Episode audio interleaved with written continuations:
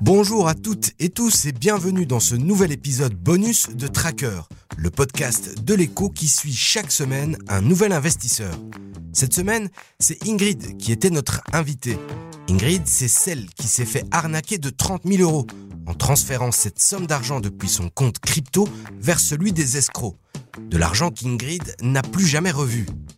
Le témoignage d'Ingrid intervient alors que la seule plateforme belge d'échange de crypto-monnaies, Bit4You, a décidé de suspendre ses activités, laissant plus de 40 000 clients sur le carreau. Nous en discutons dans cet épisode bonus avec Gilles Quastio, journaliste à la rédaction de l'écho qui suit le dossier Bit4You de près. Bonjour Gilles. Bonjour Salim. Alors la cryptosphère belge est agitée par ce qu'on peut appeler l'affaire Bit4You. C'est le nom de la seule plateforme noir-jaune-rouge qui avait reçu une autorisation provisoire de la FSMA. La FSMA, c'est le gendarme belge des marchés. Une autorisation qui lui donnait euh, la possibilité d'exercer en Belgique. Seulement, Là, il y a des gros problèmes chez Bit4You. Où est-ce qu'on en est? Alors, où est-ce qu'on en est aujourd'hui? Ben, La plateforme Bit4You, elle est tout simplement bloquée. Ça veut dire que les, les clients ne peuvent plus euh, retirer euh, leur argent, ne peuvent plus non plus investir évidemment euh, dans la plateforme. Donc, tous les avoirs sont gelés.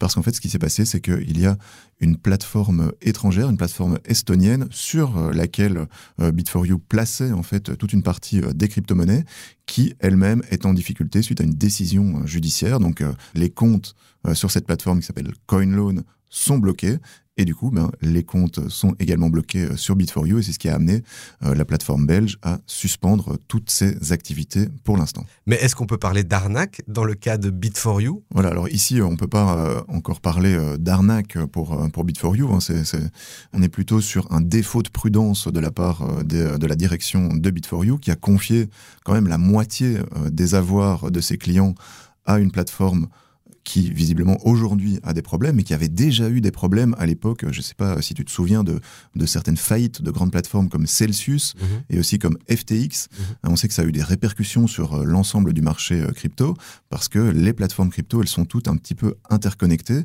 Et au moment de la faillite de la plateforme Celsius, eh bien, cette plateforme estonienne, CoinLoan, avait déjà euh, suspendu une partie de ses opérations, avait limité en tout cas les retraits à 5000 dollars par euh, client. Donc il y avait déjà une première alerte euh, à cette époque-là et la même chose s'était un petit peu reproduite au moment de la faillite de FTX, hein, qui était la troisième plus grosse plateforme au niveau mondial.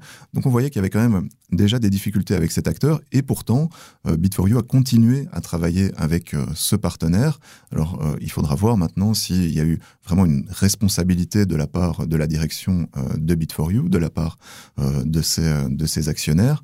Euh, ça va passer aujourd'hui en justice hein, parce que du côté du tribunal de l'entreprise, ça se discute euh, là à l'instant, il y aura peut-être une désignation d'un administrateur provisoire ici en Belgique pour régler un petit peu la résolution euh, de tous les avoirs euh, des clients de Bit4You. Donc ça veut dire quoi? Ça veut dire que la direction de Bit4You aujourd'hui, elle essaye de récupérer un maximum d'argent pour pouvoir le redistribuer en tout ou en partie à ses clients. Alors ils espèrent pouvoir le faire, mais ça va quand même être probablement assez difficile. Oui, on le voit comme dans le système bancaire classique, il y a un effet de contagion quand des gros acteurs euh, font défaut. Voilà, en fait, il n'y a aucune plateforme crypto euh, aujourd'hui qui fonctionne de manière totalement indépendante. Donc, euh, ce que les clients de Bit4You ne savaient peut-être pas, c'est qu'en fait, quand ils déposaient leur crypto ou quand ils achetaient de la crypto qui était déposée sur la plateforme Bit4You, eh bien, une partie de leur Bitcoin ou de leur Ethereum ou toute une série d'autres crypto-monnaies qu'ils ont pu acheter, eh bien, se retrouver sur d'autres plateformes parce que il y a des liens, il y a des échanges qui se font euh, entre les plateformes pour des questions de liquidité. Et donc, une partie euh, de leurs avoirs sont sur cette plateforme CoinLoan. Alors, est-ce qu'ils étaient au courant? Est-ce qu'ils avaient été bien informés, euh, les clients de Bit4You Ce serait une des questions qui devra être, qui devra être éclaircie dans les prochaines semaines. S'il y a eu défaut d'information, il y a peut-être une responsabilité aussi de la part de la direction de Bit4You. Mais la difficulté aujourd'hui aussi, c'est que bah, la régulation autour des crypto-monnaies, tu le sais, elle est encore mhm. euh, naissante et donc euh, c'est difficile de savoir quelles, quelles étaient euh, les obligations actuelle de Bit4You, notamment vis-à-vis de la FSMA. Qu'est-ce qu'on peut faire, qu'est-ce qu'on peut espérer pour qu'il y ait plus de sécurité dans les transactions, pour que l'investisseur particulier soit plus en confiance? Bien, Il y a une, réglementation qui est actuellement en cours d'élaboration, hein, que ce soit au niveau belge ou au niveau européen.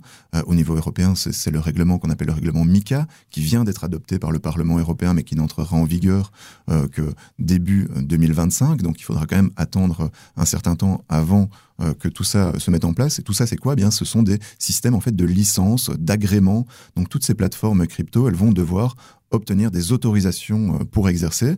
Alors en Belgique, il y avait une réglementation qui s'était déjà mise en place avec tu l'as mentionné, ces autorisations provisoires. Et Bit4You est euh, cette plateforme qui a bénéficié le plus longtemps de cette euh, autorisation provisoire. Hein. Pendant près d'un an, finalement, ils ont pu exercer via cette autorisation provisoire, mais qui finalement puisque j'ai interrogé évidemment la FSMA sur, sur le sujet, eh bien cette autorisation provisoire ne l'obligeait pas, n'obligeait pas euh, Bit4You euh, à faire énormément euh, de choses, et en tout cas, ce n'était pas une forme de régulation. Donc en fait, la FSMA ne regardait pas grand-chose, si tu veux, sur, sur les obligations actuelles de Bit4You, mais il y avait aussi parallèlement une procédure d'autorisation définitive là euh, qui avait été introduite aussi euh, par Bit4You. Donc ils ont demandé euh, d'être régulés, d'avoir cette autorisation définitive. Mais évidemment, vu leurs difficultés actuelles, les, discussions avec la FSMA ont mené au, retrait finalement de cette demande. Donc depuis le 2 mai, Bit4You n'a plus aucune autorisation d'exercer en Belgique et de toute façon la plateforme est bloquée. Donc à la limite la question ne se pose même pas.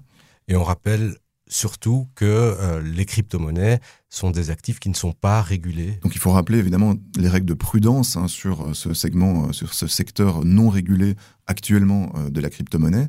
les difficultés que les clients vont, vont avoir, c'est qu'ils vont déposer, ils vont acheter de la crypto-monnaie, ils vont les déposer éventuellement sur ces plateformes, mais ces plateformes aujourd'hui n'ont pas des garanties comme on, peut, on peut le connaître dans le secteur bancaire, par exemple. On sait que si une banque fait faillite, les avoirs des déposants, l'épargne qui a été déposée par les clients est garantie à hauteur de 100 000 euros. Euh, donc ça, c'est une garantie évidemment euh, très importante qui n'existe évidemment pas à l'heure actuelle dans le secteur des crypto-monnaies. Merci beaucoup Gilles euh, pour tous ces renseignements. Alors on va suivre l'affaire de près sur notre site leco.be. On en reparlera aussi dans Tracker s'il le faut. La dernière fois que tu es passé dans l'émission, tu as offert un livre à un auditeur, une auditrice qui pouvait répondre juste à une question de ton choix. Oui, c'est une tradition. Est-ce que tu as encore des livres comme ça à offrir? Mais bien sûr, j'en ai plein en stock, surtout pour les auditeurs de Tracker. Alors on va offrir un livre à celui ou celle qui répondra juste à... alors une question, c'est une estimation, hein, c'est pas facile de, répondre à cette question, on verra.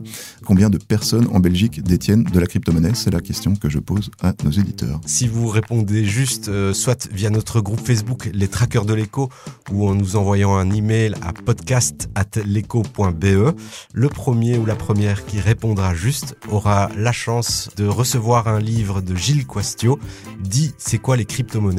Publié aux éditions Renaissance, Renaissance du livre. Du livre.